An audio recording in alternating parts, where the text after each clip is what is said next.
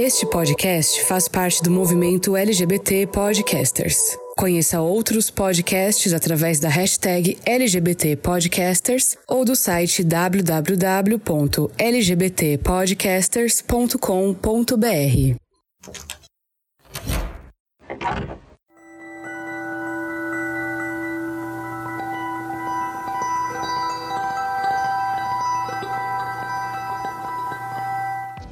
Um dia fui cortar o cabelo e fazer a barba em um salão. Algumas mulheres e apenas um homem trabalhava lá. Fui atendido por ele. Ele cortou meu cabelo, fez a barba e perguntou se eu queria tirar o excesso das sobrancelhas. Ele acabou me levando para um local reservado. Cortou os pelinhos da sobrancelha e, de repente, quis cortar os do peito. Aí achei estranho, mas permiti.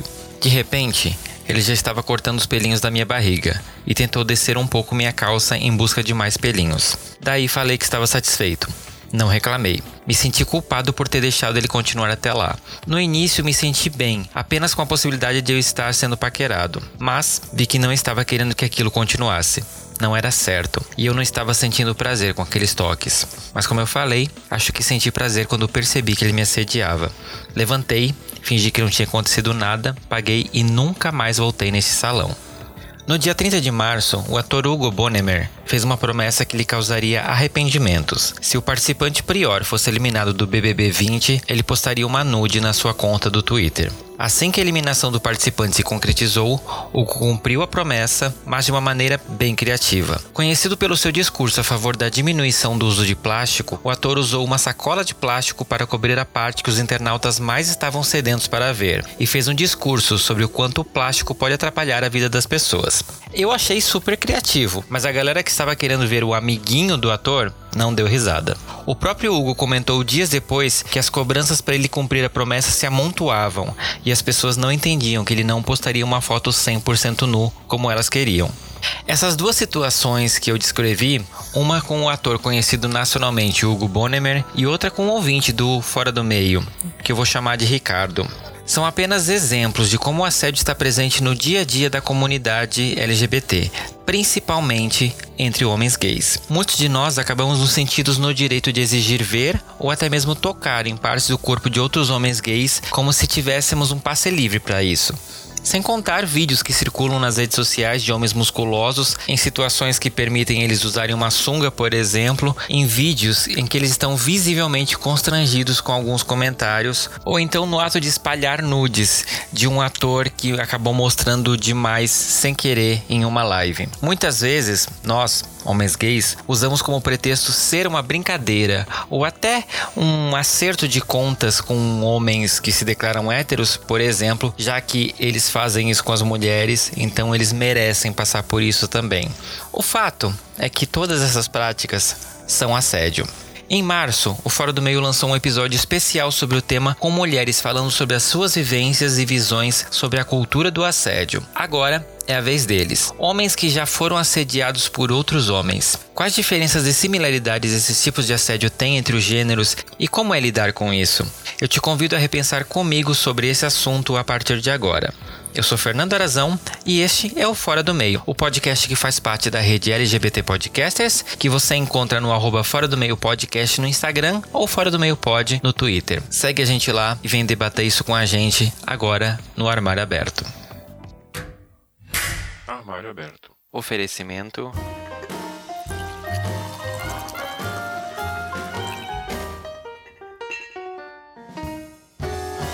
Café Cadama, o café de todos.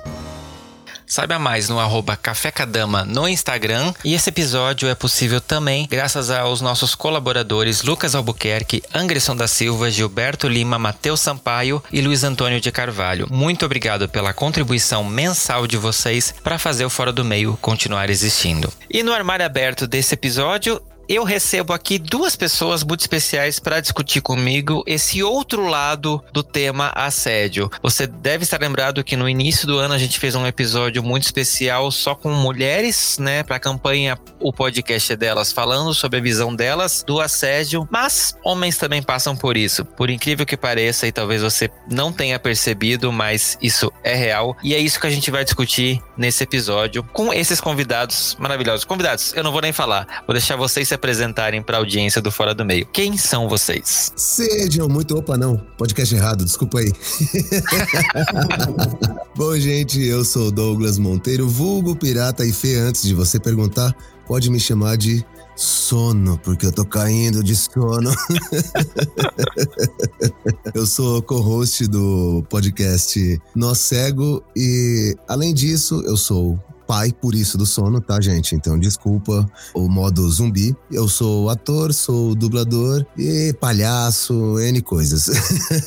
e é isso aí, tô aqui para falar de algumas experiências de assédio. Sim, além de ser, claro, o melhor título, né? Um HTML. O HTML, eu tinha esquecido disso. Na verdade, não esqueceram, né? O sono não deixa a gente ter memória para mais nada. Sim, gente, só um adendo. Esse episódio, o Douglas tá praticamente bêbado, então a gente vai arrancar todas as verdades dele. Vai ser Nossa. aquele momento. Tô enrolado. Bom, é, eu me chamo Leonardo Lima, eu sou de Fortaleza, morando aqui em São Paulo já tem quase dois anos ano de 2019 e o ano de 2020, que não, a gente não sabe dizer se é um ano ou se é um mundo paralelo que a gente está vivendo, mas. O que é isso, né? pois é, o que é isso, eu não mas. Esse eu... ano.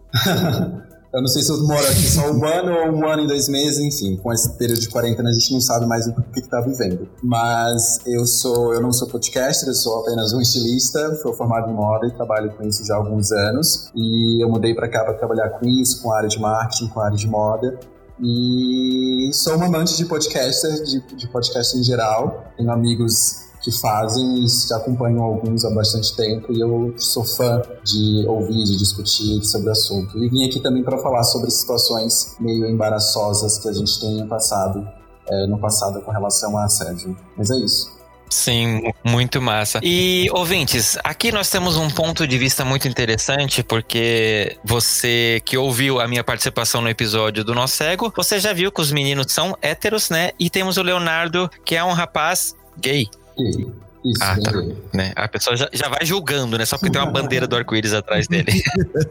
Mas são dois pontos de vista muito diferentes, às vezes, do mesmo assunto, para mostrar que isso é uma coisa que pode acontecer com qualquer pessoa, independente de gênero, independente de classe social, independente de qualquer coisa. E eu já quero começar com vocês dois perguntando o que, que vocês entendem que é a diferença de assédio e cantada. Porque quando a gente fala nisso, né, nós, homens, a gente, uhum. né, acaba vendo e reproduzindo e até sendo ensinado de que, tipo assim, nossa, passa uma pessoa que você acha bonita na rua, você precisa falar que você achou ela gata, gostosa, bonita, ou uma coisa mais invasiva, né? Tipo, tocar um corpo que não é seu e que você não tem autorização para tal. Como que vocês veem essa vivência de vocês e o que que vocês hoje enxergam de diferença entre o que é uma cantada, o que é um assédio? Bom, eu particularmente acho que a diferença de cantada em assédio está no, tipo, no consentimento, porque é, se você está se aproximando de uma pessoa, enfim, se você sente confortável e você sente que rolou um consentimento, aí sim é uma cantada. Mas se você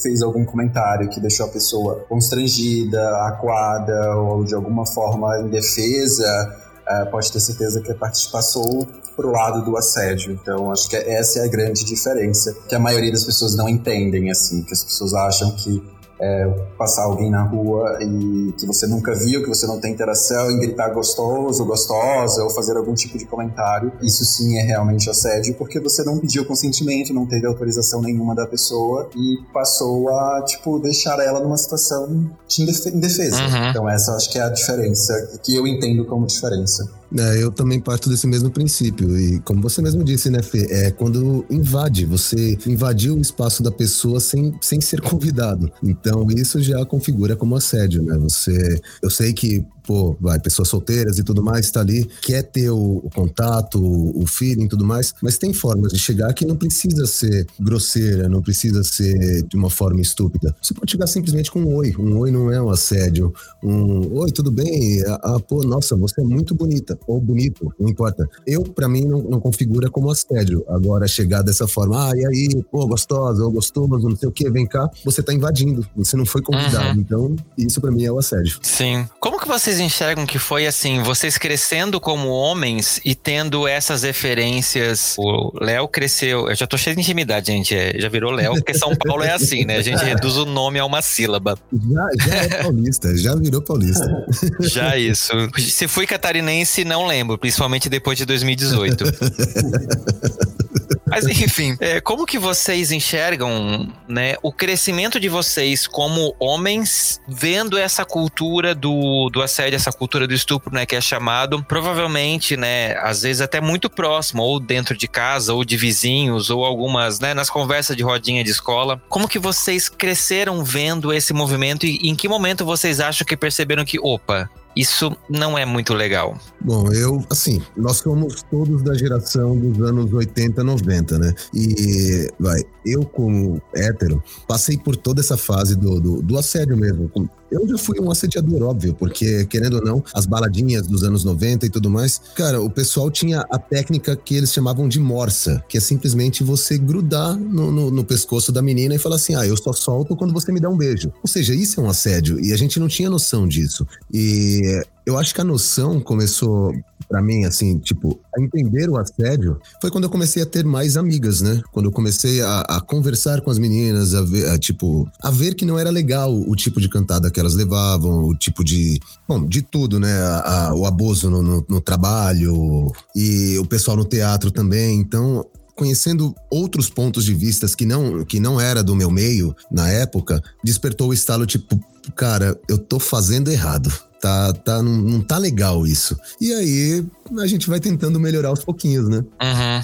É, os toques, às vezes, que a gente são muito importantes, né? É. A minha percepção de assédio, ela demorou para acontecer. Assim, eu passei minha vida toda, 29 anos morando em Fortaleza, acho que nos últimos dois que eu tô aqui, eu tenho 31, e só então, há, nos últimos dois, três anos, que eu vim entender o que, que era assédio. Uhum. Que é, as situações que eu passei é, aconteceram, mas eu não entendia muito bem o que que era. Eu achava aquilo, ah, aconteceu e foi normal e tudo mais. Provavelmente eu devo ter passado por alguma situação, situação contrária, de assediar, ter assediado alguém, e mesmo assim, é, sem entender a, o que que eu estava fazendo, o que que aquela minha ação estava ocasionando. Uhum. Só depois de muita conversa, é, de entrar mais no mundo, na cultura gay, também de das outras pessoas se falarem, principalmente no caso das mulheres, onde se tocava muito no assunto, onde você meio que é, claro que são espaços diferentes, no caso da mulher sempre é um caso maior e mais grave e tudo mais, mas que você passa a se familiarizar, você passa a conhecer, você passa a se identificar com aquela situação. Assim, poxa, alguém passou do limite comigo, ou então eu lembro de alguma situação, foi aí que eu comecei a entender um pouco mais do assédio e, e sabe, e me aproximar mais do assunto e tentar me conscientizar mais da situação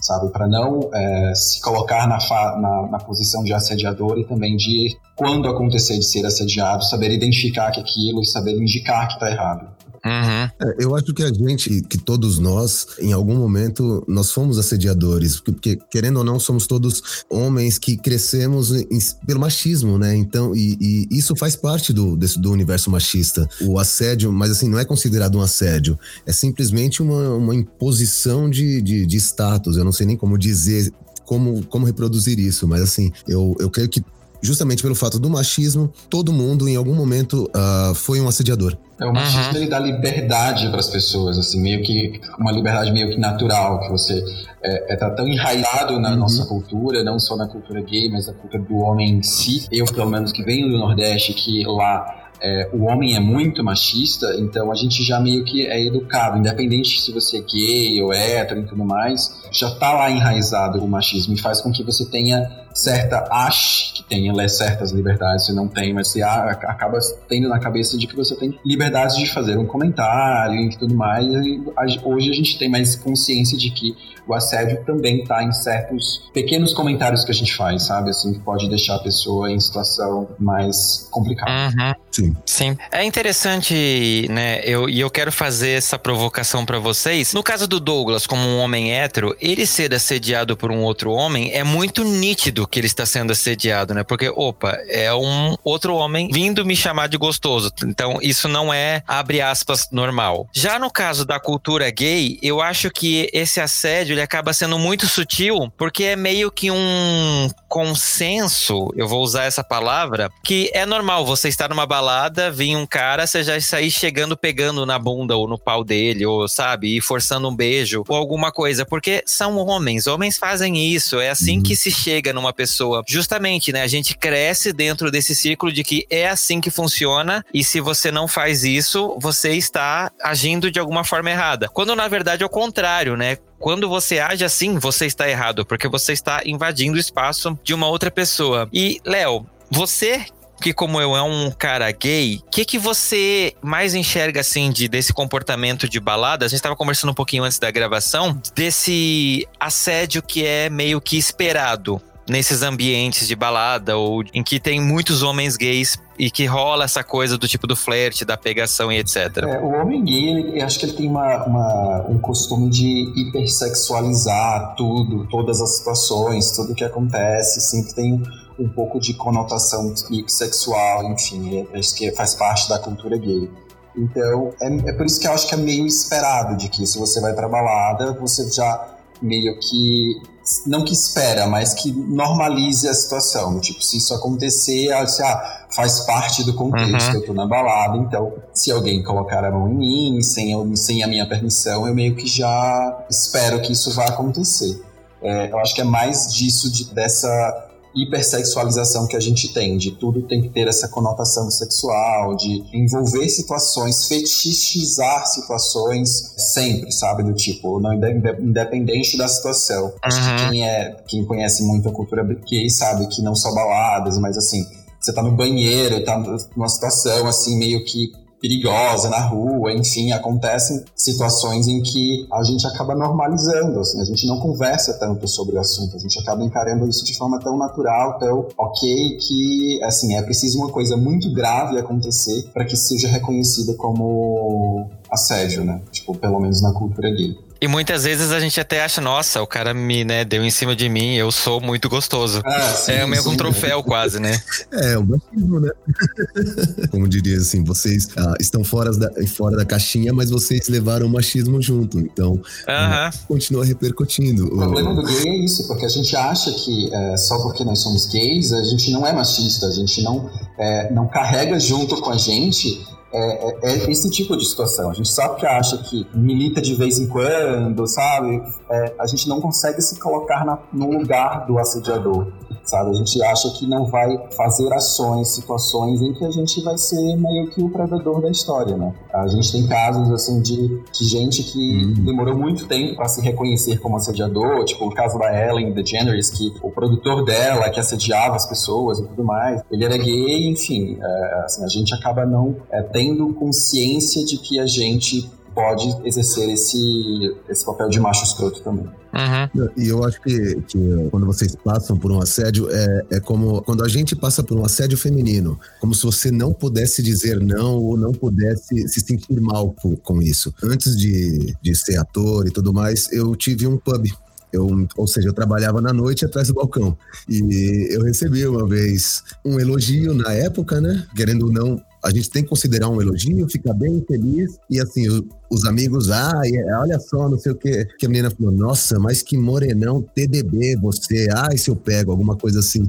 e assim, eu fiquei com aquela cara de tacho e falei, ah, obrigado, né? Tipo, vai mais uma cerveja? Quer aí, sabe? Tipo, tô fazendo minha função, tô trabalhando. Sim. Mas assim, é, é desconfortável. Pro ego, na época, me fez bem, mas ao mesmo tempo foi desconfortável. E é claro, eu acho que foi mais desconfortável por depois virar um motivo de piada dos amigos e tudo tudo mais, blá blá blá. E aí eu acho que essa situação que eu passei é a que vocês passam ah, na balada pelo fato de serem todos gays, então, ah, tá beleza. Tipo, ele uhum. não vai me dizer não. Ou se ele me disser não, pelo menos eu tirei uma casquinha, sabe? Dei uma palpada ali. Sim. Eu imagino que seja assim. Sim, é. E a gente tem muitas histórias, às vezes, disso, né? Inclusive, uma que repercutiu muito recentemente foi um caso, né, de um motorista de Uber que foi supostamente assediado. Depois rolou um áudio na internet, ele agrediu o, o passageiro. Assim, enfim, eu não vou entrar muito nesse mérito porque eu não estava no carro, eu não sei de fato o que aconteceu, é, apesar de repudiar qualquer ato de violência. Mas, como um homem gay que está no Twitter, eu sei exatamente que existem alguns códigos para você se aproximar de motoristas de Ubers e etc. Inclusive, o Bruno, que participou do nosso último episódio, ele tem um episódio no podcast dele que fala com motoristas de Uber, contando um pouco dessa experiência com assédio. E é isso, né? Às vezes na comunidade gay é incentivado de alguma forma que, tipo assim, ah, você precisa pegar um Uber, você precisa pegar o barman, você precisa pegar as pessoas porque você é homem, você tem que ser um pegador. Uhum. E eu imagino, né, da mesma forma que os héteros são incentivados a fazer isso com mulheres, e aí entra aquela outra coisa que quando a gente gay, né, assedia um cara hétero, a gente acha que ele não tem o direito de ficar ofendido, porque a gente tá meio que compensando uhum. o que eles fazem com as mulheres. E esse é um argumento que não faz o menor sentido. É. Tipo, quem inventou isso, meu Deus? Com certeza foi alguma pegadinha desses programas tosco que tem aí na, nas Record da vida, fazendo justamente isso daí. Tipo, coloca um cara para chegar no cara para ele sentir, se sentir desconfortável. E aí depois isso daí vai pro Twitter e bomba. Olha, tá vendo? É assim que a gente se sente, no caso das mulheres. Pagando na mesma moeda, né? É. é. E, e aí, você sabe, né? Passou, tem alguma coisa, reproduziu, a galera toma como verdade muita coisa. Uhum. E se você está curtindo esse papo e quer fazer parte do time de colaboradores do Fora do Meio, eu te convido aí no nosso site www.foradomeio.com.br na área Contribua Conosco e vem fazer parte do time de apoiadores do Fora do Meio. Lá tem planos a partir de um real e você pode continuar tornando esse podcast possível através de uma assinatura mensal que você escolhe. E meninos, o que, que vocês enxergam? Assim, perguntando pessoalmente agora, qual foi a situação de assédio que vocês passaram que foi, na opinião de vocês, a pior de um outro cara chegar e vocês ficarem assim sem saber o que fazer? Bom, a, a minha foi no trabalho. Eu sempre fui uma pessoa bem a, afetiva com quem eu conheço, né? Então, eu conheço você. Ah, se a gente se encontrar, Hoje em dia vai ser mais difícil, mas eu vou te dar um abraço. Se a gente tiver mais intimidade, de se conhecer mais tempo, porra, eu te dou um beijo no rosto, sabe? Te cumprimento com carinho, com, com coração. E num desses abraços, um abraço normal, porque como eu já conheço há um tempo, é um, um diretor, eu abracei e ele deu, sabe aquele, aquele abraço escorregadio nas costas?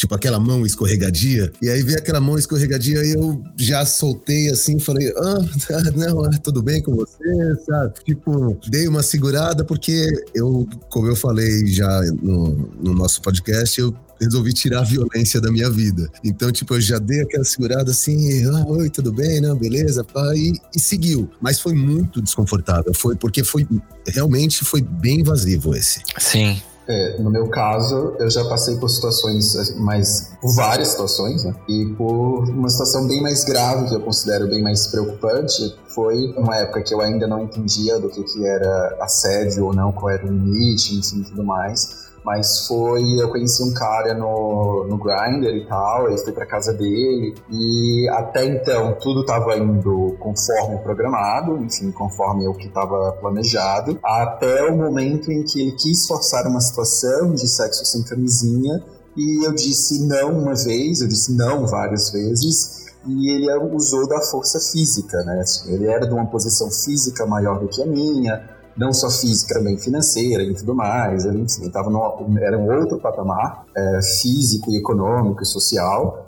E ele achou no direito de querer uma situação de, tipo, ficar em cima de mim, me segurar a todo custo, onde teve quase que uma luta Gente. corporal, foi bem difícil sair debaixo dele, enfim. E quando eu tentei ir embora, ele me trancou no quarto, não quis me deixar eu sair, enfim. Foi um, um período de bastante conversa até eu conseguir sair daquela situação, mas assim, foi, tipo, aqui eu considero mais grave, já foi já com uns dois, três anos, eu ainda morava lá em Fortaleza e era uma pessoa que teoricamente tinha bastante conhecimento, era advogado, enfim, tudo mais, porém, é, por estar nessa situação que era superior à minha, teoricamente, financeira, física, porque ele era o dobro do meu tamanho, ele se achou na liberdade de tentar me dominar e forçar uma coisa que eu já tinha dito não uma, duas, três, quatro vezes. Enfim, foi bastante complicado. Eu, quando voltei para casa, eu lembro uhum. de é, voltar reflexivo, porém sem entender que aquilo tinha sido um assédio grave, teoricamente. Né? Então demorou bastante tempo para eu falar sobre o assunto para ele entender é. que é, ele tinha passado dos limites a partir do momento em que eu disse o primeiro não. Né? Mas é, foram esses vários outros. Isso daí configura como tentativa de estupro, porque uh, não é não, sabe? Assim, tipo, Sim. a partir do momento que disse não, o cara forçou, ele tá tentando te estuprar. Então, ele como advogado, conhecedor da lei, eu acho que teoricamente, por isso que ele até te manteve preso para você se acalmar. Sim. Assim, você se acalmar pela merda que ele fez, entendeu? Exatamente. Porque se você denunciar esse cara, ele vai preso, sabe? É, é estúpido. Sim, é, eu lembro da situação de, tipo, ficar muito nervoso, de ficar e ele trancar o quarto e pedir para que eu ficasse calma e tudo mais. E mesmo depois de ter a calma, assim, estar mais tranquilo e tudo mais, ele ainda assim, queria forçar uma coisa que ele já tinha visto que eu tinha ficado desconfortável. E essa naturalização do assédio, da gente não falar sobre o assunto, me faz é, ainda não se dar conta de que isso foi, na verdade, uma tentativa de estupro e não de assédio. Uhum, é, eu ainda assim, hoje, com 31 anos de idade, quando eu lembro do assunto, eu ainda não, eu tipo, ah, tentaram me estuprar. Eu não digo, ah, digo que fui vítima de assédio. Uhum. Assim, ainda é um assunto em que eu ainda não tenho plena consciência daquilo que foi que aconteceu. Sim. Porque a gente é, não, não é educado para reconhecer a situação, de que você passou por todo essa, esse momento de fragilidade, de vulnerabilidade, enfim. A gente fala tão pouco sobre o assunto que quando isso acontece, a gente meio que desvia da realidade e não quer encarar o que realmente aconteceu. Sim. Então acho que esse é o, é o grande problema da maioria das pessoas. Isso é, aconteceu de forma é, fora, assim, na minha vida pessoal, e assim como Douglas aconteceu na sua vida profissional, também já fui vítima de assédio no trabalho. Uhum. Assim, eu lembro que quando eu morava ainda em Fortaleza, eu trabalhava com uma pessoa que era daqui de São Paulo, que era tipo um, um consultor e tudo mais, e ele fez essa mesma técnica do abraçar e escorregar a mão, uhum. sabe? Ele sempre abraçava e dava um jeito de colocar as mãos nas costas, ia descendo, ia descendo, e você sentia que o movimento não era aquele movimento de cumprimentar a pessoa, é. era um movimento de segundas intenções. Uhum. Você sabe que se você estivesse é, num ambiente sozinho, é, a mão com toda certeza ia descer para uma região um pouco mais delicada. Uhum. E isso acontecia, não era um momento assim que estava só eu e ele, ou eu e mais outra pessoa, era um momentos em que estavam várias pessoas, uma equipe inteira reunida. Então, toda a situação que ele pudesse ter com outro cara, com outro homem, ele dava um jeito de fazer uhum. isso. E eu encontrei ele depois que mudei para cá, para São Paulo. É, eu tive a oportunidade de trabalhar com ele novamente por outra empresa. Em eventos sociais, enfim, em, em outros eventos que a gente se encontrava, eu vi fazendo a mesma coisa. Assim, isso, quando essa situação de trabalho aconteceu, foi em 2011, eu era bem mais novo, enfim, é, mais inocente, digamos assim. Uhum. E hoje, com 31 anos, eu vi ele fazendo a mesma coisa. E ele é, tipo, bem mais velho, ele já é um senhor, enfim, tudo mais. E isso bem conhecido aqui em São Paulo e as pessoas já, já sabem quem, quem é o jeito dele. Então, quando via ele é, fazendo esse tipo de coisa, constrangendo os outros homens, as pessoas diziam, ah, é o jeito dele, é assim, é ele sendo ele mesmo. Uhum. que justificava uhum. como se fosse o personagem, sabe? Sim. Então, ele é o Zé Maier é do problema, né? É o que se espera de um homem, né? Então ele tá fazendo o papel dele. Ele é o Zé Maier da Exatamente. Provavelmente. É, todo mundo sabe que é, mas já tá muito tempo no mercado. Não, pô, é, é o Zé Maier. Sim.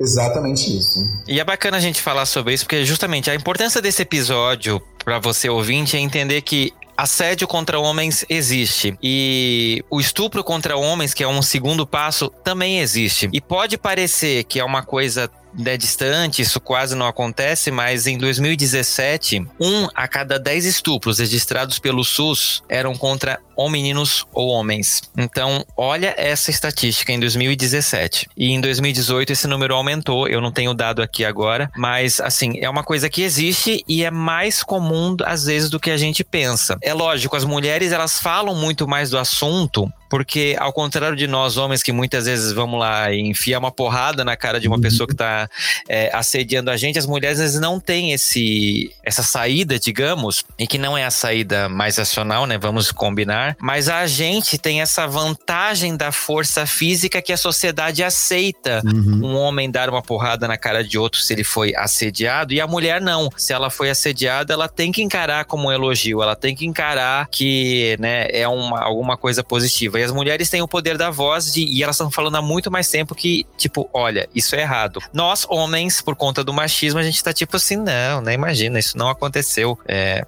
as ideias. Não, o poder da voz em si, ela, elas nem têm tanto, elas estão gritando pra, pra gente ouvir, né? Assim, muitas pessoas é, pensassem como a gente, talvez não teria tanto. Esse é um problema muito, claro, esse é um problema praticamente total para as mulheres, e justamente isso que você falou, porque a, além da, da, da nossa vai, vantagem de força física, elas vivem isso a todo momento, o tempo todo.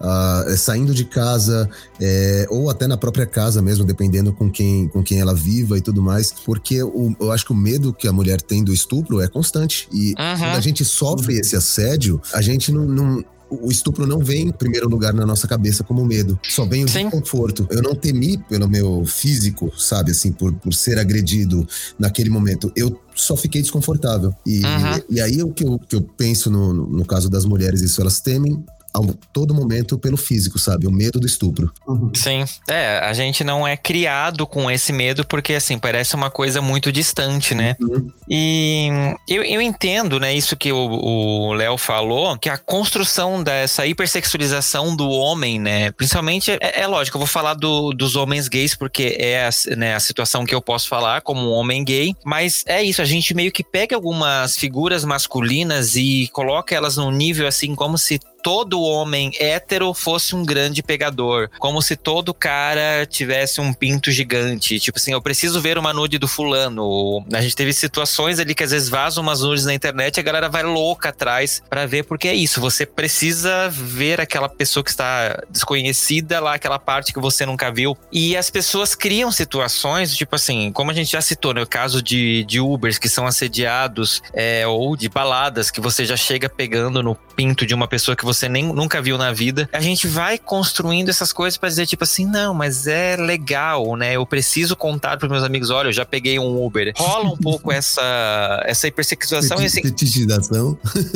é, e a gente não para e pensa, tipo assim, o que, que eu tô fazendo, sabe?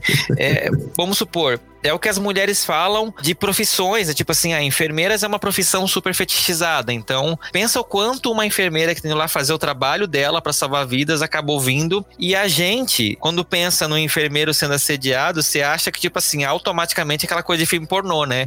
Na cena seguinte você vai estar tá com ele na cama lá da maca do hospital. Da onde veio isso, gente? Por que, que a gente é assim, na opinião de vocês? Será que não é justamente pelo, pela cultura do filme pornô que a gente cresceu assistindo o filme pornô, que era justamente assim, tipo, você fazia alguma coisa, ah, não sei o que, tananã, pronto, estão transando, tá rolando aquele sexo muito louco. E a vida real não é assim, tipo, não é porque é igual um, um desculpa, um memezinho que eu recebo num dos grupos da vida, né? Que é justamente o, é a foto de um rapaz, ele tá mexendo no, no, no encanamento da mulher e tá escrito assim: Estou consertando o encanamento da minha vizinha há três horas e ela ainda não se ligou o que tem que fazer. Tipo, no filme pornô, o encanador vai lá, conserta, arrumou o encanamento, pronto, sexo. Nem arruma, né? É, só peça, passa a chave inglesa ali para mim né, e ela surge no pau do cara, assim.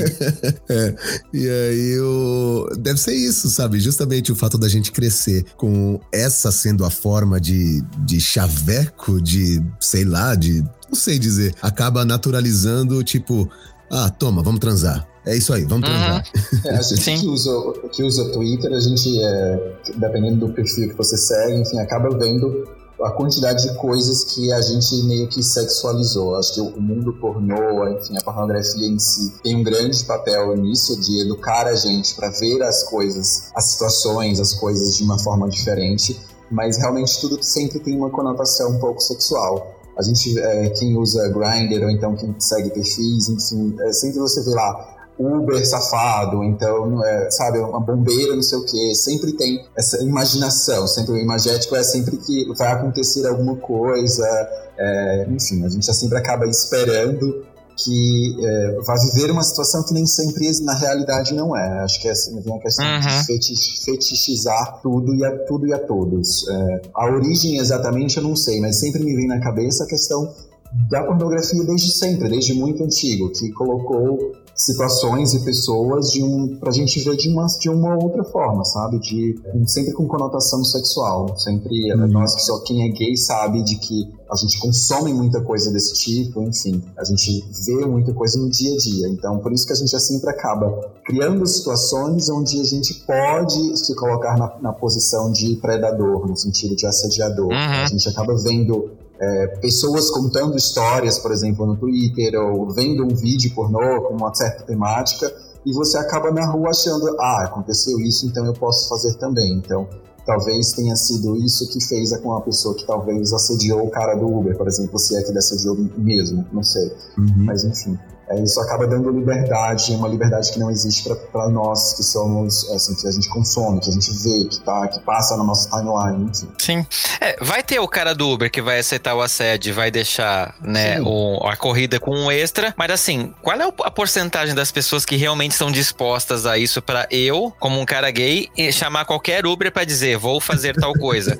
Gente, não é assim que funciona, né? Como não é, sei lá, a gente tem que entender que as pessoas. Ainda não tem Ubercat, né? É, então. E a gente precisa prestar atenção no seguinte: as pessoas, é, né, nessa condição, elas estão trabalhando. Uhum. E a gente não tem o direito, né? Eu de chegar no trabalho de qualquer pessoa, seja esse trabalho um local físico ou carro delas, e achar que ela tem a obrigação de querer fazer alguma coisa sexual comigo só porque aconteceu uma vez ou outra. E, e o que me, me espanta, e talvez role até uma, uma polêmica, ouvintes, eu, eu, depois vocês me contam qual é a opinião de vocês. Mas eu fico muito incomodado com esses casos de quando um cara vai falar, tipo assim, ah, né, fui agredido no Uber. Aí você vai ver, rolou um assédio, né? Ele foi e assediou o motorista do Uber e o motorista do Uber reagiu com violência.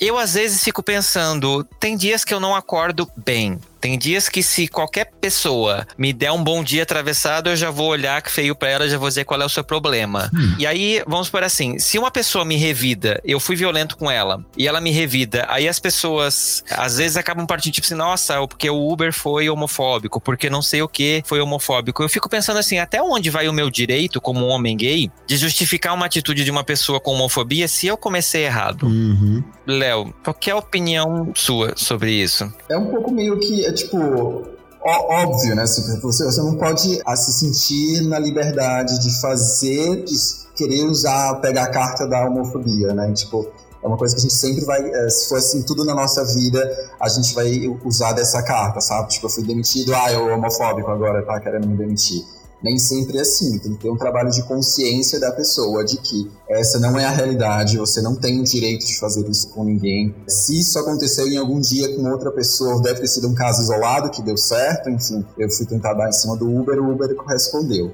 É, se isso aconteceu, ok, mas isso não te dá o direito de fazer isso com ninguém, independente se é Uber, se é o padeiro, se é o açougueiro, se é o cara da farmácia enfim, você sempre tem que ter consciência de que você tem que respeitar o seu espaço, o espaço do outro e que tudo vai depender da situação, do ocorrido, para você justificar que foi um caso de homofobia. Acho que a homofobia ela é, é até que é um pouco fácil de identificar, digamos fácil assim, talvez não seja a palavra é, certa, mas ela é mais tranquila de identificar a situação quando rola a homofobia e que você precisa ter consciência dos atos que você fez, não uma coisa que também não vai justificar a outra.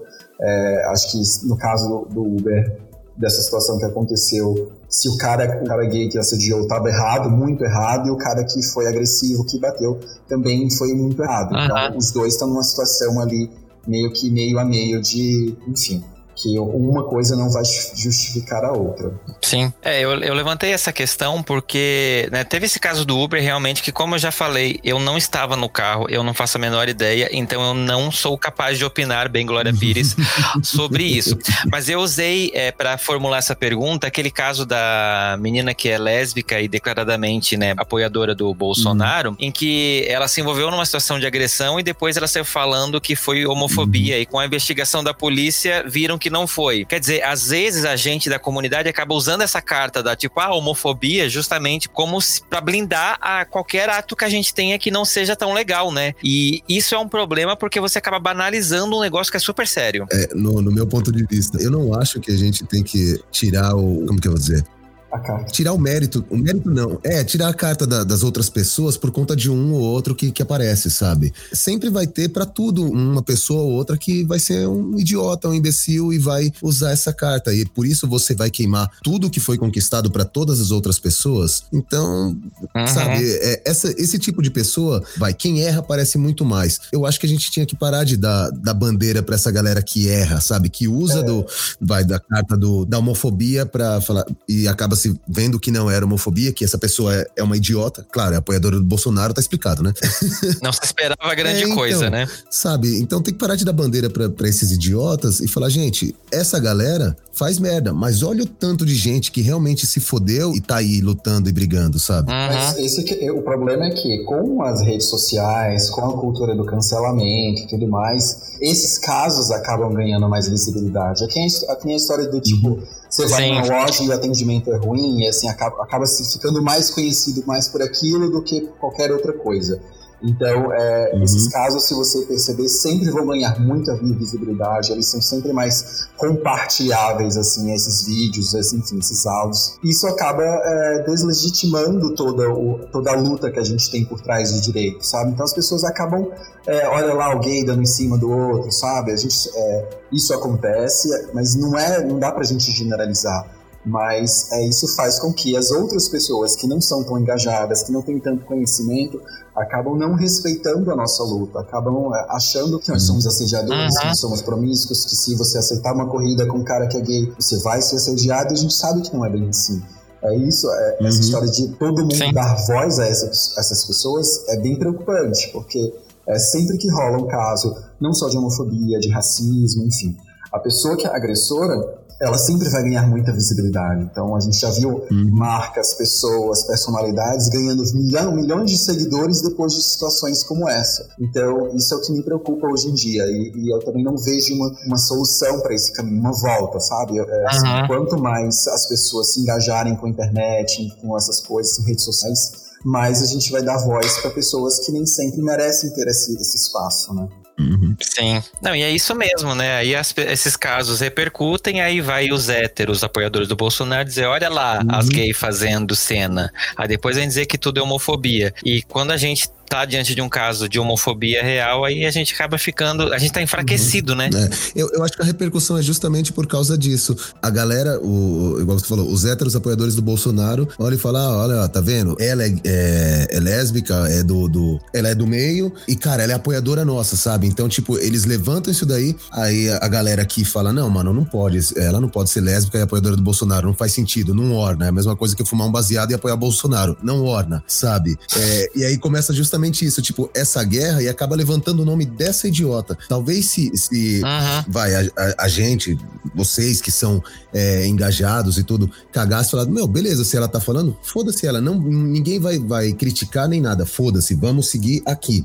Não vamos dar voz para essa imbecil. Porque a voz do, do, dessa galera é pouca. Eles gritam muito, mas a, eles são poucos, eles não são tantos assim. Sim. É, eu acho, só pegando o gancho do que você falou, e a gente tá gravando isso no momento em que uma das grandes notícias dos últimos tempos foi uma certa cantora evangélica ter feito falado, né, sobre associar uhum. a, o HIV à comunidade LGBT. É. E, de novo, a gente tá. O que, que a gente faz lá como comunidade LGBT? Vai dizer que a fulana falou tal coisa. Então o nome dela entra no trend uhum. topics do Twitter e porque a gente não sabe não dar, não, dar né, não bater palma para malucos dançarem. E ao contrário, né, as coisas que a gente precisa discutir não são uhum. discutidas, porque a gente às vezes está tão ocupado, né, batendo palma pro maluco que assim as pautas que são realmente nossas, que são importantes discutir, não estão sendo tão discutidas assim. E eu né, como parte da comunidade LGBT, como tendo um podcast LGBT, eu acabo vendo às vezes quantos assuntos a gente tem que pode tratar,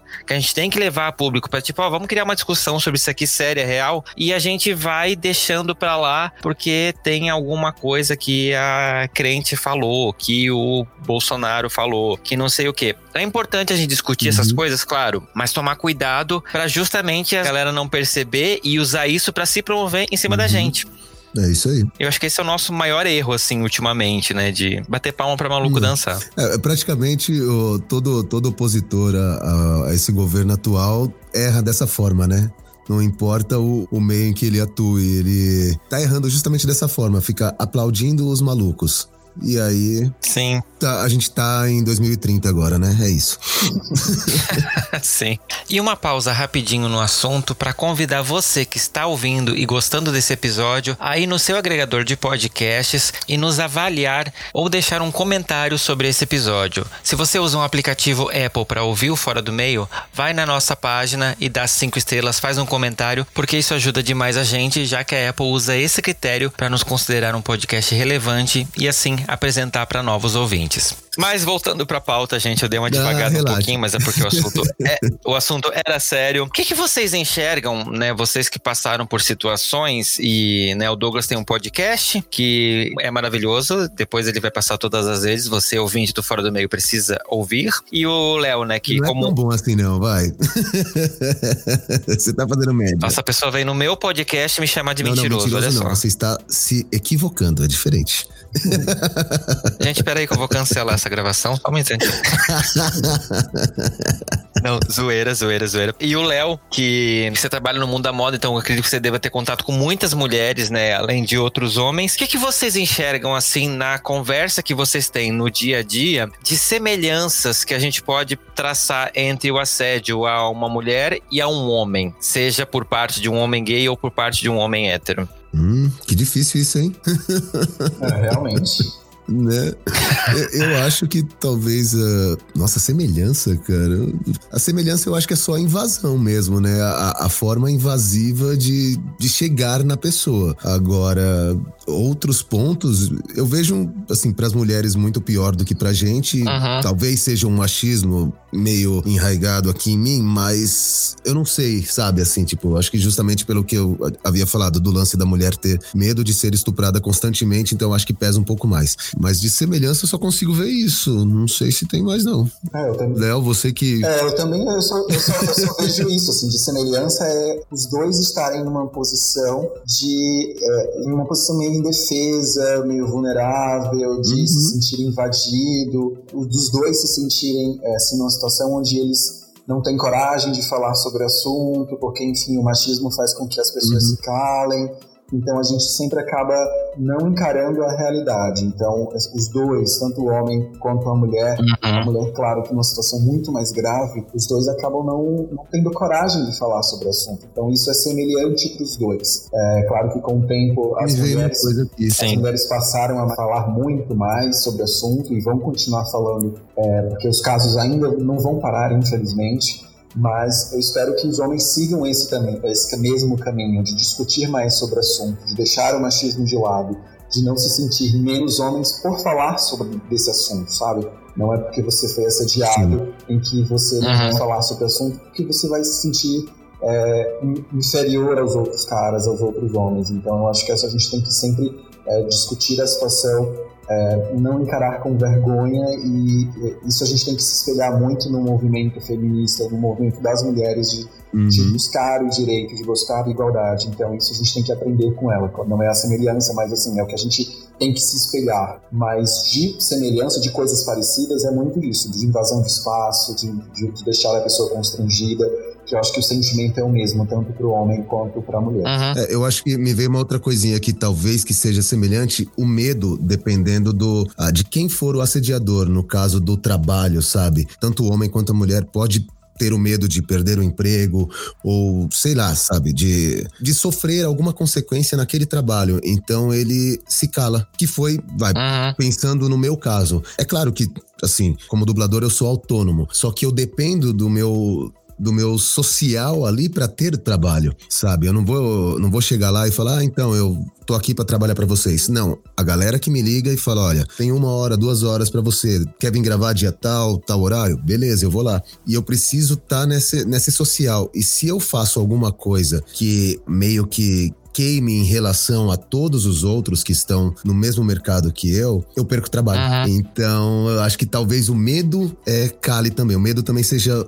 uma semelhança tanto do homem quanto da mulher. Sim. É, eu levantei esse ponto justamente por isso, porque, né, baseado em todo que eu dei uma pesquisada sobre o assunto e na nossa conversa, é, eu me pergunto isso: o que que faz um homem se achar no direito de assediar um outro homem? Porque culturalmente nós somos criados para já olhar a mulher como um ser inferior, um, ser a que eu preciso, como homem, dominar. Uhum. Então ela tem que se submeter à minha vontade porque eu sou homem. Agora, quando é um outro homem, eu acho essa visão muito mais interessante porque, assim, claro, né? Modo de dizer, porque é isso, né? Além de tudo, eu inferiorizo um outro homem, eu coloco ele numa posição abaixo da minha, a ponto de eu me achar no direito de ter domínio sobre aquele corpo, sobre aquele ser. E daí, nesse caso, né, não falo só do assédio sexual, mas do assédio moral, de todos os tipos de assédio que existem uhum. e que a gente falou no episódio com as meninas lá no começo do ano, que também se aplicam nesse caso. E, por exemplo, né, a ponto da gente ter, como vocês falaram, um rapaz, um ginasta negro que denunciou um caso de racismo e foi foi tipo assim, ele foi largado, ele não consegue mais fazer a profissão dele porque ele denunciou um racismo. Aí, de novo, como o Douglas falou, eu sou assediado, né? Um homem assediado pelo meu chefe, que é um outro homem, que é o dono, uhum. né? Que é o meu provedor, que é a pessoa que paga o meu salário, eu vou ficar, putz, eu posso perder meu emprego, o que, que eu faço, como que eu saio dessa uhum. situação? Uhum. É, você se sente muito inferiorizado e eu acho que é isso, né? As mulheres, é, elas passam isso dia após dia e quando um homem passa, que é uma novidade, a gente fica muito mais, às vezes, chocado e a gente, às vezes, quer dizer, às vezes não, normalmente a gente não tem nem com quem conversar sobre isso, porque é isso, né? Você não vai admitir para um outro homem, para um amigo seu, por exemplo, que tem um outro homem te assediando, uhum. ou para sua esposa, ou para qualquer pessoa que que você tenha, porque isso vai fazer a sua imagem como homem uhum. cair. Não é louco é isso? Muito louco.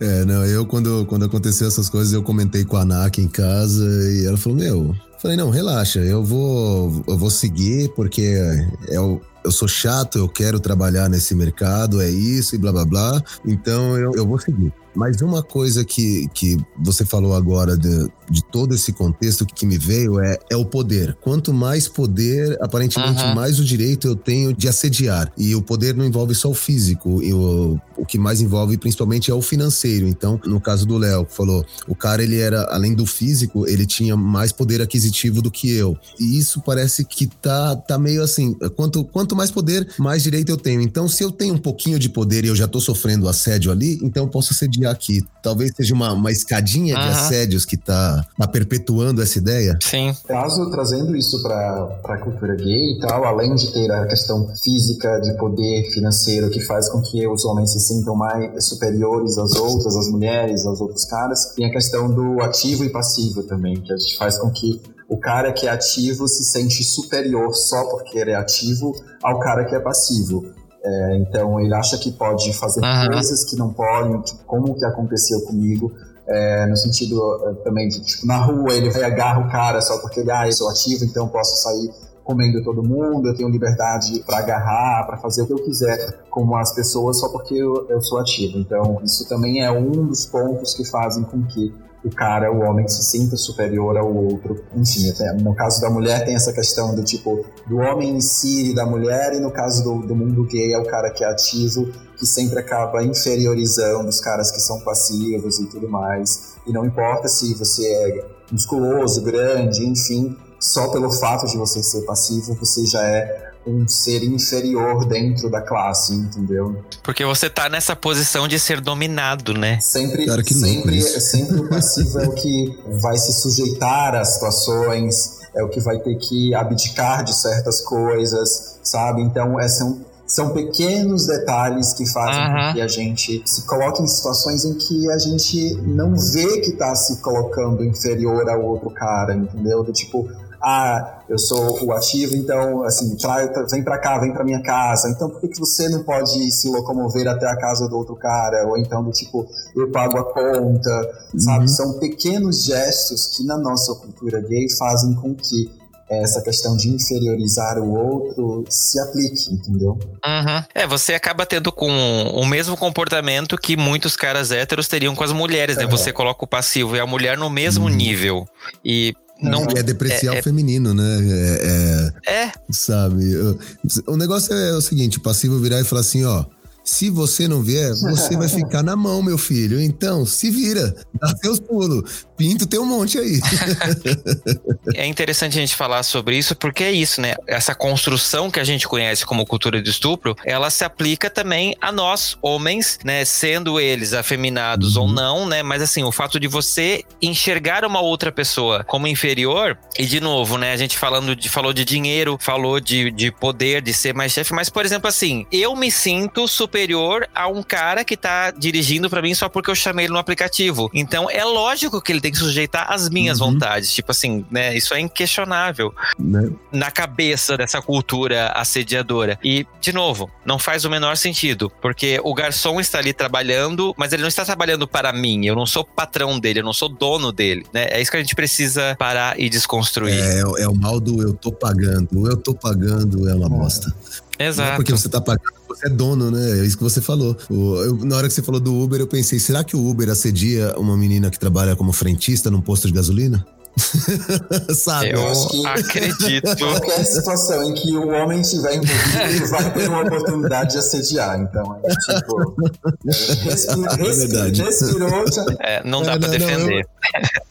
Tá assediando, ah. eu vou ter que concordar com você. Sim. E rapidinho, eu te convido a ir no nosso site www.foradomeio.com.br ou na descrição do episódio e responder a pesquisa do perfil do ouvinte 2020. Deixa eu conhecer um pouquinho quem é você que tá aí do outro lado desse fone me ouvindo, para que eu possa continuar produzindo episódios cada vez melhores e cada vez mais com a sua cara. É rapidinho, não custa nada e você me ajuda a fazer fazer o Fora do Meio cada vez melhor. E meninos, eu vou fazer a mesma pergunta que eu fiz para as meninas no, no. Na verdade, não foi eu que fiz, foi a Fran, maravilhosa. Beijo, Fran e Camila, que conduziram o episódio com as meninas. Mas eu vou fazer a mesma pergunta que estava na pauta daquele episódio, que é: qual que é, na opinião de vocês, a importância de a gente não se calar? É, eu, eu acredito que a gente não pode se calar de forma alguma, porque, no, pelo menos no caso dos gays, a gente tem dificuldade de entender e reconhecer certas situações. E quando a gente torna o assunto assunto frequente, constante, mais ruim que possa ser aos ouvidos, vai fazer com que as pessoas se identifiquem com aquilo, que elas reconheçam a situação, que elas saibam que isso acontece, que isso é frequente e que, independente da sua classe social, de quem você, em que posição que você está, é, você está vulnerável àquilo, e que aquilo é errado, que aquilo é um crime, que aquilo precisa ser discutido. Então é importante sim que a gente discuta, que a gente fale, que esses casos sejam tragos à tona, que a gente dê voz a essas essas pessoas, as pessoas que foram assediadas, para que elas possam compartilhar tudo aquilo que elas sofreram e que as outras pessoas possam ter, aos poucos, tendo a cabeça educada, sabe? Elas entendam é, que aquilo faz parte da situação, faz parte do mundo, uhum. que as pessoas estão sujeitas a tudo isso. E que elas tomem consciência de que se um dia isso acontecer comigo, ou com você, ou com qualquer outra pessoa,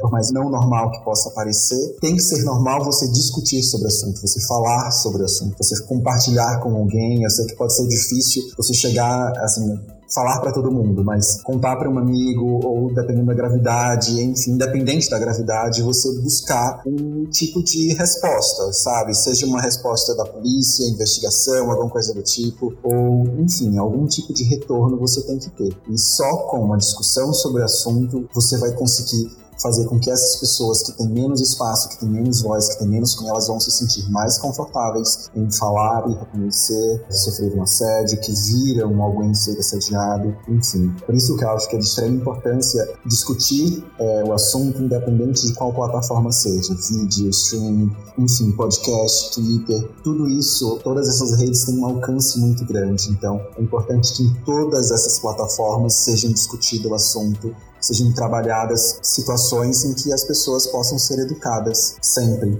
sobre a cultura do assédio. Uhum. É, isso mesmo. E tudo é aprendizado, né? Principalmente para nós héteros, sabe? Assim, eu, é o que eu falo. Eu, a gente tá num, tentando, uh, a gente tá se desconstruindo, sabe? Tirando tudo de, de ruim que a gente aprendeu e tentando melhorar, sabe? Tentar deixar a masculinidade, só masculinidade não tóxica, sabe? Como, como a galera fala. E justamente debater, assim, o pessoal pessoal debater sobre isso, traz a informação e, e, acaba, se a pessoa tá afim de aprender, ela vai, vai cair na real e fala: puta que pariu, eu já fiz isso. Caramba, que merda. Não, peraí, tá errado, sabe? Acaba caindo a fichinha. É, é, é isso. O, o, não se calar não, não seria denunciar, porque se parar pra pensar, eu me calei, sabe? Eu não denunciei. O Léo também, mas o, a gente fala disso. A gente tá falando numa mídia, porra, aqui no Fora do Meio que tem ouvinte pra cacete. Então, a gente tá passando essa experiência para que outras pessoas que passem por isso ou que pratiquem isso, caia a fichinha e fala: Meu, peraí, tô fazendo merda. Então, o não se calar é isso, é, é, é ter esse espaço aberto de, de diálogo e aprendizado. Uhum. vai educar não só quem é vítima, mas também quem é o assediador, né? Ela vai ajudar ele a identificar o, o, erro que cometeu. Sim, sim. Então, foi,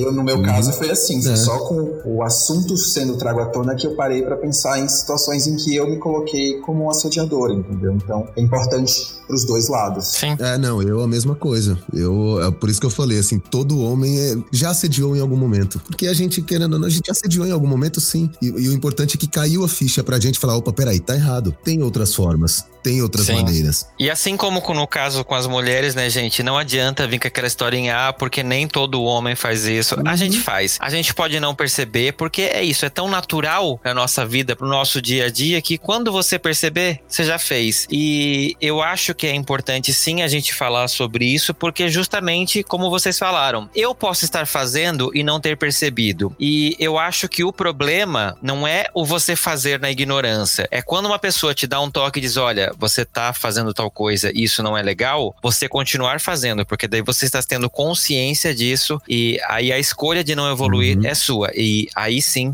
você é um ser humano uhum. escroto, independente da sua é sexualidade. então, bora pensar sobre isso, bora desconstruir sobre isso. E é isso. Converse com as pessoas. Se você já passou por uma situação dessa, não tenha vergonha. Não precisa ter vergonha. Você não é menos ser humano uhum. por causa disso. A gente precisa trabalhar a sociedade como um todo para que isso deixe de acontecer com as uhum. mulheres e com a gente. Verdade. É isso aí. Vamos fazer isso juntos? Se joga. E no Se Joga desse episódio, eu vou deixar para você, como sempre, uma bela lição de casa para você continuar se envolvendo um pouquinho nesse assunto. E é um canal do YouTube que eu descobri muito recentemente, mas que eu estou encantado, que é o canal Casa do Saber. E esse canal, ele compõe, assim, são vários vídeos de várias pessoas diferentes que fazem, cada um tem a sua, o seu assunto, a sua especialidade. E eu vou indicar para você uma série que eu tô vendo religiosamente e compulsivamente que são os vídeos da Maria Homem. Ela é uma psicóloga fantástica, eu gosto muito do jeito que ela trata dos assuntos. E tem um vídeo que ela fala sobre assédio, masculinidade, e assim, cara, vale a pena. Pare para assistir, porque é uma reflexão que eu que estava estudando para poder fazer esse episódio, me peguei vendo nuances do assunto que eu não tinha percebido. E foi muito bacana ter essa experiência. Então eu vou indicar para você o canal Casa do Saber, os vídeos da Maria Homem, principalmente o masculino, feminino e poder. Assista esse vídeo e depois você me conta o que você achou. Convidados, o que, que vocês deixam de lição de casa para nossa audiência? Ai, ai. Olha, eu, como pai, não, não vou indicar nenhum vídeo da Peppa, nem nada. Mesmo porque o, o Otto ainda não assiste televisão. Mas assim, eu tô tentando agora, eu comecei, eu comecei e, e tô vendo a cada 10 minutos, 15 minutos, a, uma série no Prime Video chamada The Boys, que tá bombando aí. Eu fiquei muito curioso e resolvi começar a assistir essa série. E, por incrível que parível, ela já começa justamente com assédio, sabe? A, não não o, o time total da história, mas um arco da história é assédio. E envolve justamente tudo que a gente falou: poder, status, tudo isso, sabe? Então, e é uma série que eu tô gostando muito. Tudo bem, assim, que eu tô vendo a cada 20 minutos, eu tô ainda no quarto episódio. mas tá sendo bem legal. então, The Boys no Prime e eu recomendo que vocês ouçam o nosso podcast. Não ia perder a oportunidade. Brincadeira, vai lá. Com certeza. Bom, no meu caso, eu vou indicar para vocês é, duas séries que, é, que são relacionadas ao assunto na questão de assédio. É, a primeira é uma série da HBO que chama I May Destroy You, que é uma série com uma que fala sobre assédio, com uma personagem que passou por uma situação de assédio durante uma noite que ela foi beber, ela foi vítima do Boa Noite Cinderela, e daí então ela esquece de tudo que aconteceu e aos poucos ela vai lembrando. E a partir do momento em que ela toma consciência, ela busca a ajuda da polícia que vai ajudar ela na questão de investigação. Em toda a série, ela vai se desmembrando de acordo com as, os fatos que ela, vai, que ela vai lembrando do que aconteceu no ocorrido. É uma série de 12 episódios, mas é bem no padrão HBO, com uma excelente qualidade. É, o interessante, dois pontos que eu acho legal comentar dessa série, é que a protagonista é autora do, da série, que produziu, enfim, e ela foi, na vida real, a vítima de que isso aconteceu realmente com ela. Uau! Ela é escritora e quando ela estava tirando um, uma pausa do, do trabalho dela, ela foi para um barzinho com, um amigo, com amigos e ela foi vítima de um Boa Noite Cinderela e foi estuprada durante esse break que ela foi fazer do trabalho. É, então, todos os, todos os acontecimentos da série são baseados em fatos reais. O interessante dessa série é que tem essa personagem, tem personagens gays e lésbicas, ou personagem gay também sofre assédio é, durante a série. Mas o que a gente vê durante todos esses episódios é que a polícia ela age de uma forma quando a mulher é assediada e ela age de uma outra forma completamente machista quando é assediada. Então a gente vai ver dois aspectos bem distintos de investigativos para tratar sobre o assunto. Outra série bem bacana uhum. que eu terminei de ver ontem, quase que em dois dias, que era Netflix, se chama Inacreditável com a Antônio Coletti, que também é baseada em fatos reais e trata sobre o assunto de questões de assédio que a história começa a partir de uma falsa acusação de estupro, de uma pessoa que vai fazer uma denúncia e acham que ela está mentindo, e a partir daí é, vários outros casos começam a surgir de estupro que vão acontecendo em, outros, em outras cidades. E aí passa a ter toda uma questão de investigação criminal, enfim, e a gente vê todo um trabalho da polícia sendo feito de forma incrível em busca desse assediador. Então são duas séries incríveis que valem a pena assistir. São duas séries boas com roteiro, produção e séries premiadas também, possivelmente premiadas que foram bastante indicadas é, na questão de N, enfim, é, agora no início do ano. São duas recomendações excelentes que eu faço para vocês é, assistirem, tanto na HBO como na Netflix. Que legal. Uhum. Que massa. Talvez em 2045 eu consiga assistir essas séries, né? é isso então, guris. É, como que o pessoal acha vocês nas redes sociais? o meu é só é só Leonardo, leonardo.lima, vocês me acham no Instagram, é Leonardo com dois N's, Lima com H no final. É fácil de achar, então pode me seguir lá para os biscoitos diários. Importantes, né? então, o meu, que é uma sopa de letrinhas, uh, você me encontra no arroba Podcast, tudo junto, sem acento no O.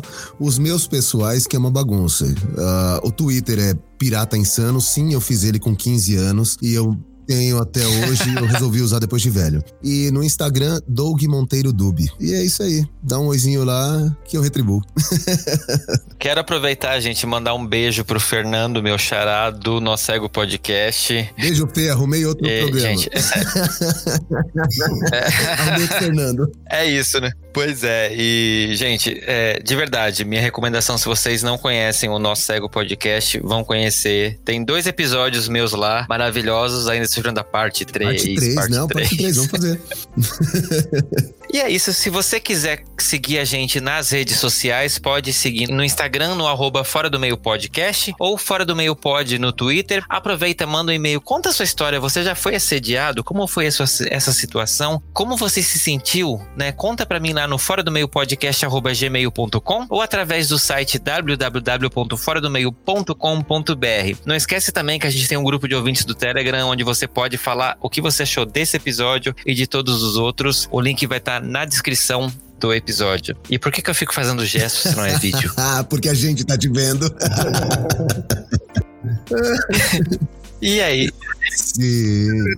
sim, sim. Não, eu me peguei fazendo isso agora pra saber por que, eu tô tá fazendo isso. Cara, eu devia estar tá filmando isso. ah, boa. Obrigado. Antes de acabar o programa. E é isso, galera. Eu quero agradecer você que ouviu o episódio até aqui. Um beijo no coração de todo mundo. Fê, seu fofo, muito obrigado. Obrigado por, pelo convite mais uma vez. Obrigado pelos elogios ao nosso podcast. Tão humilde, mas feito de coração. E, Léo, foi um prazer dividir com você essas experiências. Muito obrigado, um beijo para todo mundo. É, Fernando, obrigado pela, pelo convite, pela oportunidade de discutir aqui sobre o assunto. É, obrigado, Douglas, também pela companhia, por, por compartilhar essa conversa super agradável sobre assuntos desagradáveis, mas uhum. obrigado mesmo. Foi super legal. E não vamos nos calar diante das situações, pessoas ouvintes, vamos sempre discutir sobre assunto, falar sobre assunto. Se a gente tiver um amiguinho, um coleguinha que passou sobre isso, vamos ajudar ele a encarar essa realidade, porque a gente não sabe o quão pesado que aquilo pode estar sendo na vida daquela pessoa. Então, vamos ajudar o coleguinha, vamos ouvir, vamos fazer com que as pessoas reajam a essas situações difíceis que a vida ela coloca na nossa, na nossa frente. Então, obrigado e um beijo a todos. Sim, com certeza. Se você conhece alguém que né, passa por essa situação e talvez não tenha percebido, ou aquele cara que você olha e pensa, cara, escroto, babaca, manda o link sem querer desse uhum. episódio para eles. Eu quero aproveitar e deixar um beijo também pro Bruno Nomura que me ajudou, né, a achar o Léo para participar desse episódio. Beijo, Bruno. E é isso, gente. Eu espero vocês daqui a 15 dias em mais um episódio do Fora do Meio. Até lá. Beijo. Beijão, gente. Tchau, tchau. Pro Messenger. E no Bro Messenger desse episódio, eu vou ler algumas mensagens que eu recebi nessas semanas entre um episódio e outro. E eu quero já destacar de cara um comentário que eu recebi lá no nosso grupo do Telegram, que o link tá aqui na descrição. Se você não faz parte, eu te convido a vir conversar com a gente sobre os episódios, que é uma mensagem lá do Jonathan. E ele falou o seguinte: Adorei o último podcast. No início, o texto parecia aquelas comédias americanas onde um personagem tenta ser sexy e não consegue. Depois que entraram os convidados, tudo me prendeu, a ponto de eu ficar bravo de pausar para voltar ao trabalho. É um episódio para se olhar bem profundamente, porque eu nunca me senti objetificado. Jonathan, eu confesso para você que eu inclusive fiz uma piada sobre isso no meu Twitter, de acho que foi até no Twitter do Fora do Meio, que é o Fora do Meio Pod no Twitter, lá se você não segue ainda vai seguir, que eu realmente não sei ser sexy e eu tentei fazer uma coisa sexy para poder casar com o episódio, mas assim, eu aceitei que ia ser uma grande piada, porque eu não sou essa pessoa pessoa. Mas brigadão pela sua mensagem, concordo com você e achei muito divertido. Obrigado por fazer parte desse grupo e por continuar comentando os episódios né, e interagindo lá comigo no grupo do Telegram. Muito obrigado, de verdade. E o Anderson também comentou lá, ele disse: Esse episódio foi ótimo e eu já me senti objetificado por ser um cara negro, mas esse episódio me fez perceber outros pontos de vista sobre a objetificação de pessoas que não fazem parte do padrão normativo. Sim, Angry, exatamente é, é isso, né? É importante a gente ter essa, essa visão de outras realidades para a gente ir aprendendo. É, o Luiz Antônio também comentou que esses dois últimos episódios foram ótimos, né? Os dois últimos, bem dinâmicos. Gostei muito dos convidados. Eu também adorei. Aliás, um beijo, pessoal do The Sex e André e Bruno por fazerem parte né, desse, desses episódios que foram tão importantes. Um beijão gigante para vocês e para vocês que comentam aqui com a gente, né, os episódios do Fora do Meio. Continue mandando mensagem, né? Muito legal ter vocês aqui comigo compartilhando, né, as suas visões, as suas ideias e isso me dá cada vez mais força para continuar seguindo em frente com esse podcast. Manda um e-mail pra gente lá no fora do meio podcast gmail.com através das redes sociais arroba fora do meio podcast no Instagram ou fora do meio pod no Twitter ou até mesmo através do nosso site www.foradomeio.com.br. E é isso, gente. Eu aguardo vocês daqui a 15 dias em mais um episódio do Fora do Meio. Beijo grande, se cuidem e tchau.